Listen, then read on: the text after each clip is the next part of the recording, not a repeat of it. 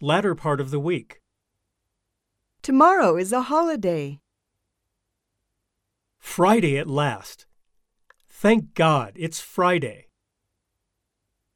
This week was very long, wasn't it? How was this week for you? Will you go out or rest at home all day tomorrow? You must be tired now, because this is the first week of school.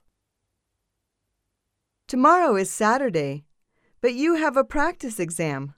I'm sorry about it. Good luck. Today is the last class of the week. Let's relax and listen to an English song.